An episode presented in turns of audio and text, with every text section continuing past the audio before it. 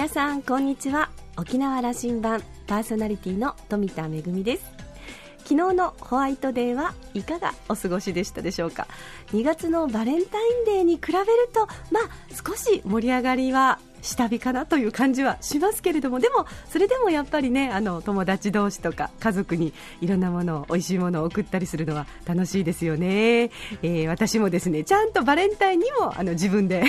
チョコを買ってそしてホワイトデーにもあの美味しかったチョコレートをまた同じ箱買いをしてしまったという感じなんですけれどもね。でも年度末でちょっと事務作業がすごく多くなってきているので甘いものでちょっとねあの脳みそにも栄養を与えて頑張っております。皆さんはいかがですか？さあ沖縄羅針盤は5時までお届けいたします。どうぞお付き合いください。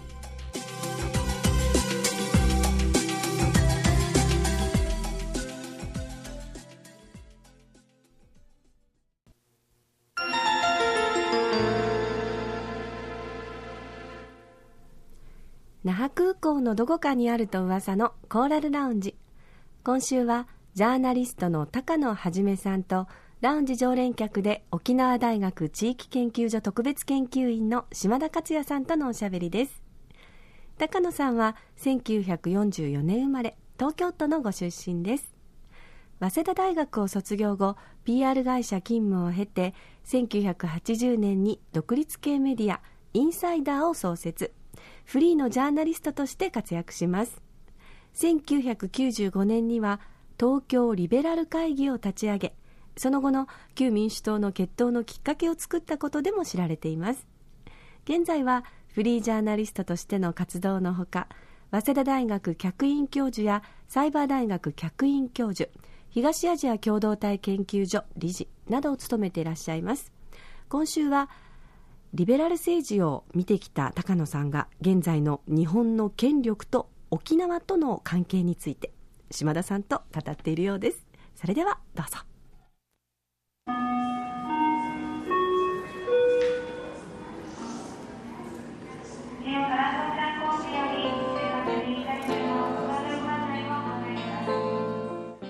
96年に民主党という政党がこう、あの日本のために必要だということで、うん、えー、多くのメンバーでこう作っていく、うん、えー、とそこのことを回想するんですけどもね、うん、うん、今、その尾長現地が、沖縄の保守だと、うん、言うんですよ、うん。うん、そうそうそう。日本の保守ではないっていうね、高野さんから見たらこれどう見えるそのその市民リベラルとかそういう言葉をずっと作っていかれた高野さんからしたときにね、沖縄の保守というのはこれ何だというふうにこう理念構築していいやどうなんでしょうか。やっぱりそのそういう意味で言ったら尾長さんが体現しているのは、その極めて良質の保守リベラルなんじゃないですか？でリベラルっていう意味はのこの一番初歩的な意味は許容性ですよね。多様性を認めるということですよね。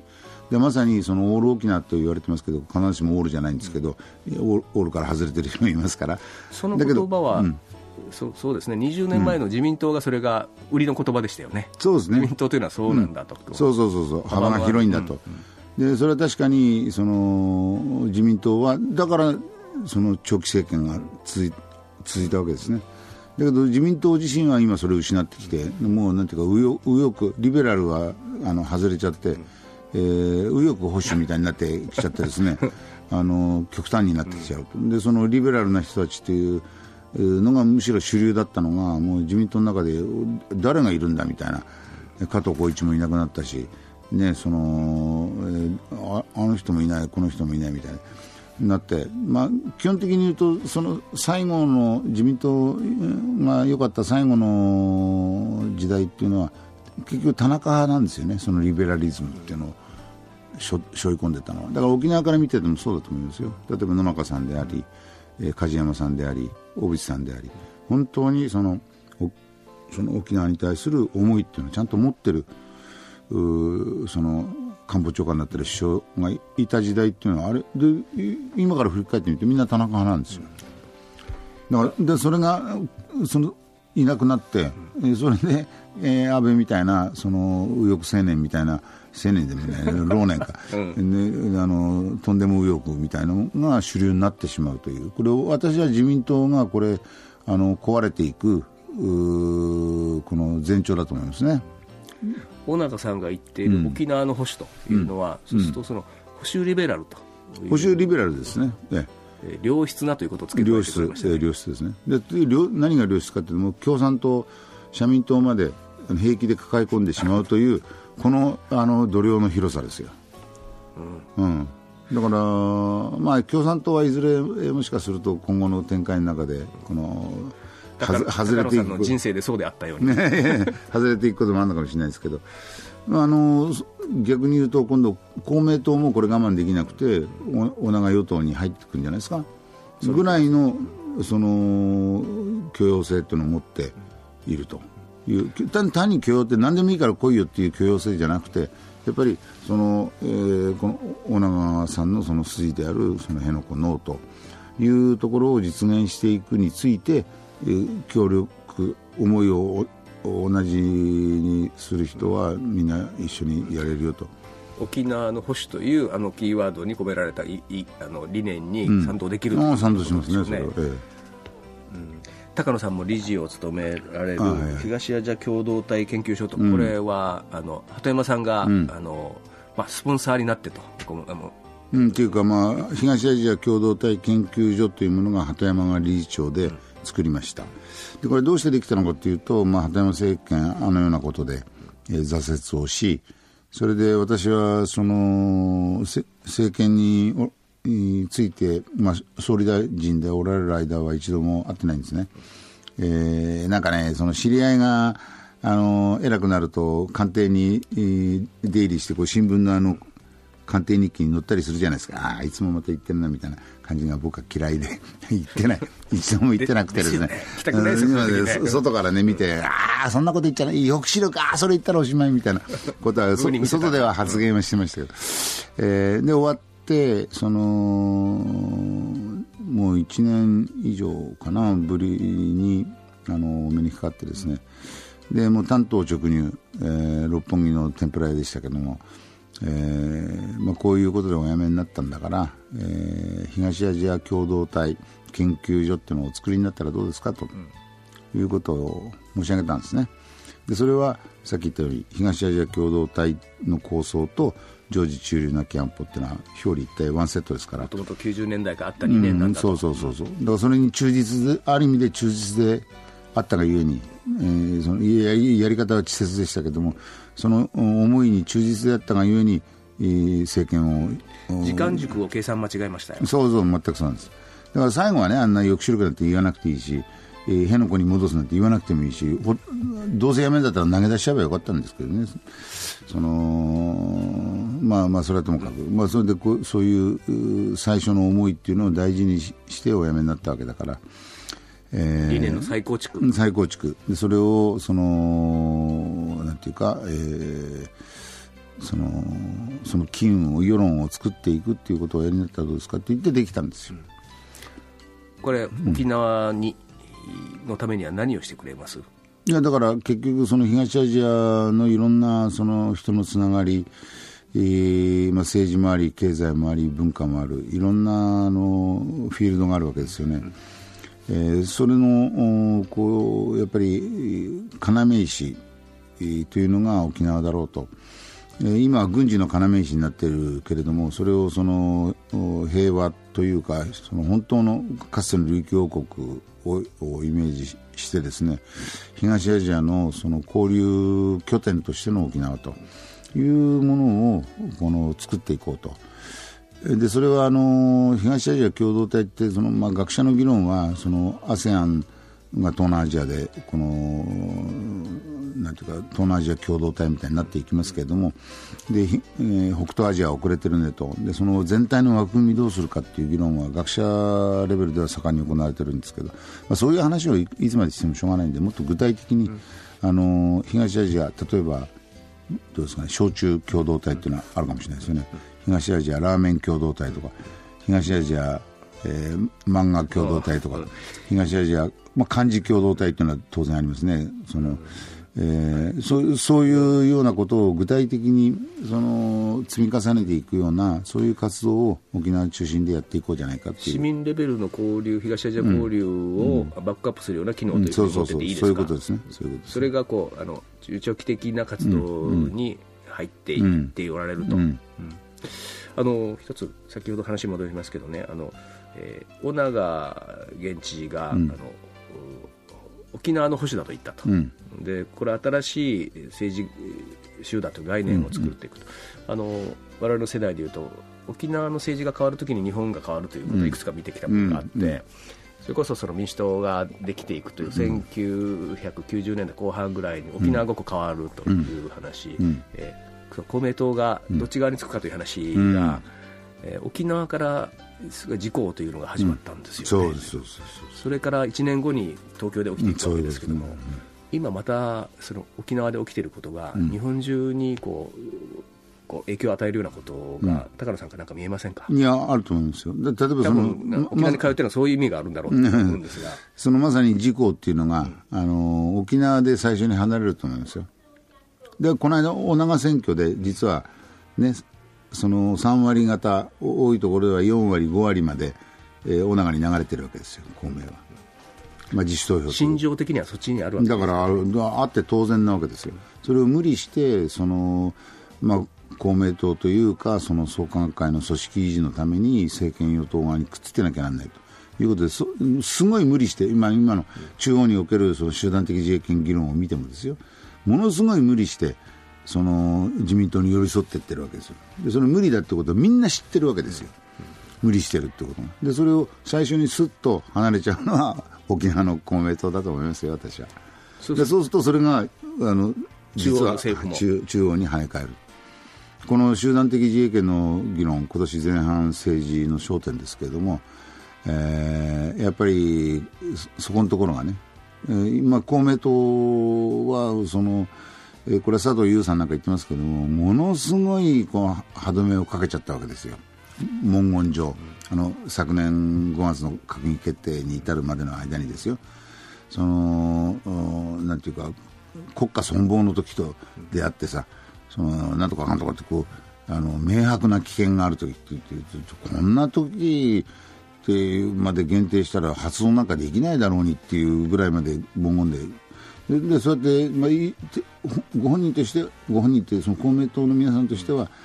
あのものすごい抵抗線を張ってるつもりなんですよ。で俺たちは歯止めになってんだって言うんですけどそれでも政権は離れたくないんですよね。くっついてるわけですよね。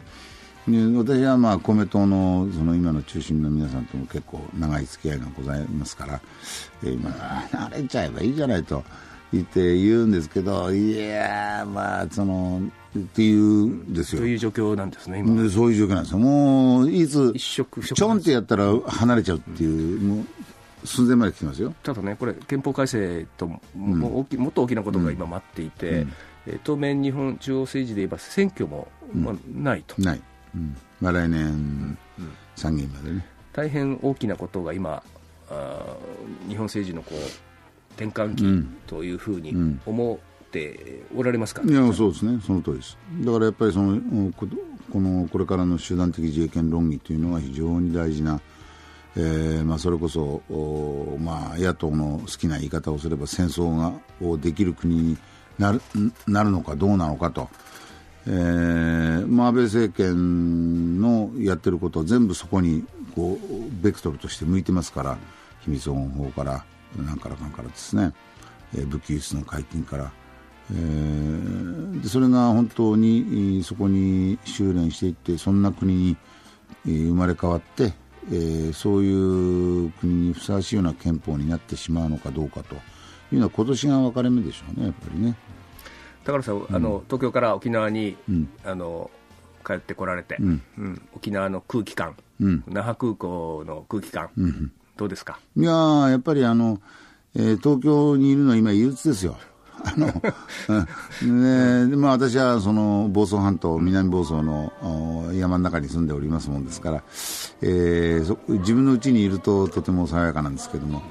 えー、東京に行くとなんか空気が汚い状態はうるさいし、人は多いしね、まああのそういう意味で言うと沖縄っていうのはあの私の住んでるところと共通した、清らかな、え、空気が流れていてとても過ごしやすいですね。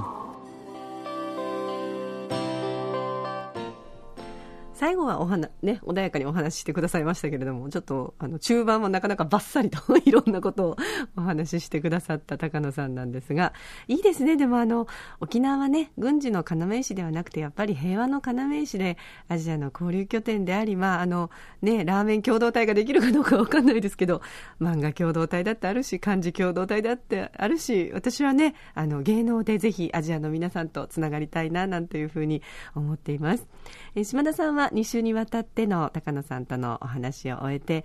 沖縄の政治や世論が、えー、日本も動かすことがあるということ、えー、戦後70年の今年重要な1年というのを改めて認識したいというそういうふうに言っていました。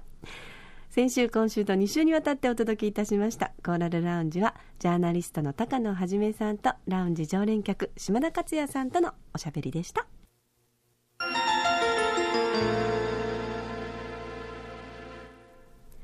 めぐみのあしゃぎだよりのコーナーです。沖縄県が進めているフィルムツーリズム推進事業短編映画企画のお話を先週、今週とお届けしておりますけれども、先週は、えー、国際部門ということで、インドネシア出身の若手映画監督が描く美しい沖縄、えー、南城市でオールロケされましたルマ、えー、インドネシア出身のヨセプ・アンギ・ノエン監督によります、まるでポエムのような、とても静かで美しい映画です。こちらもぜひご覧いただきたいと思いますが、今日ご紹介するのは、国内部門門の作品です。国内部門は世界が恋する海。えケラマ諸島国立公園ザマミソンでオールロケが行われました。心躍るという作品です。え脚本監督を務められたのは岸本司さん。え琉球バトルロワイヤルとかそれから、えー、ハルサーエーカーとか。えー、まあ、あの、映画の方のザ・ムービー・エイカーズなどね、あの、本当にご活躍の監督なんですけれども、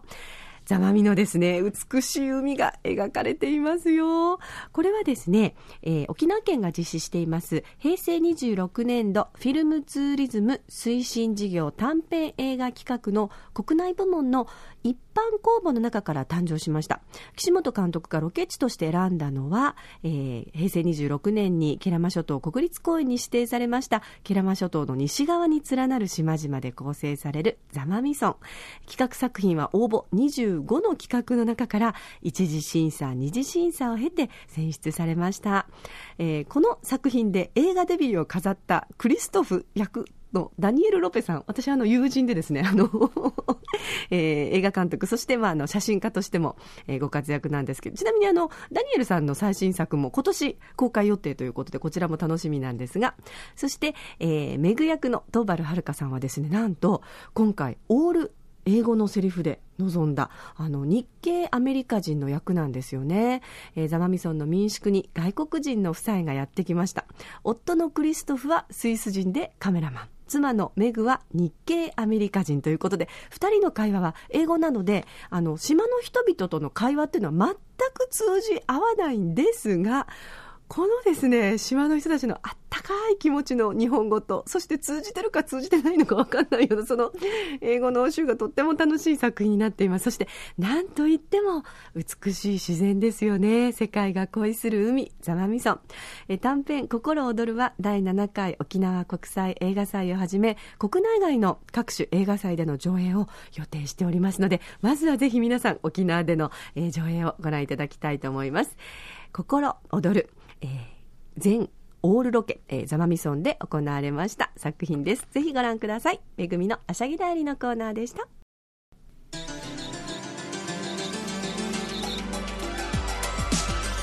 沖縄羅針盤のこれまでの放送は、ポッドキャストでいつでもお楽しみいただけます。ラジオ沖縄もしくは沖縄羅針盤と検索して、ホームページからポッドキャストでお楽しみください。また私富田やコーラルラウンジ常連の島田さんのブログやフェイスブックでも情報発信中ですのでぜひお時間のある時にこちらもチェックしてみてください。沖縄羅針盤今週も最後までお付き合いいただきましてありがとうございました。そろそろお別れのお時間です。パーソナリティは富田恵でした。それではまた来週。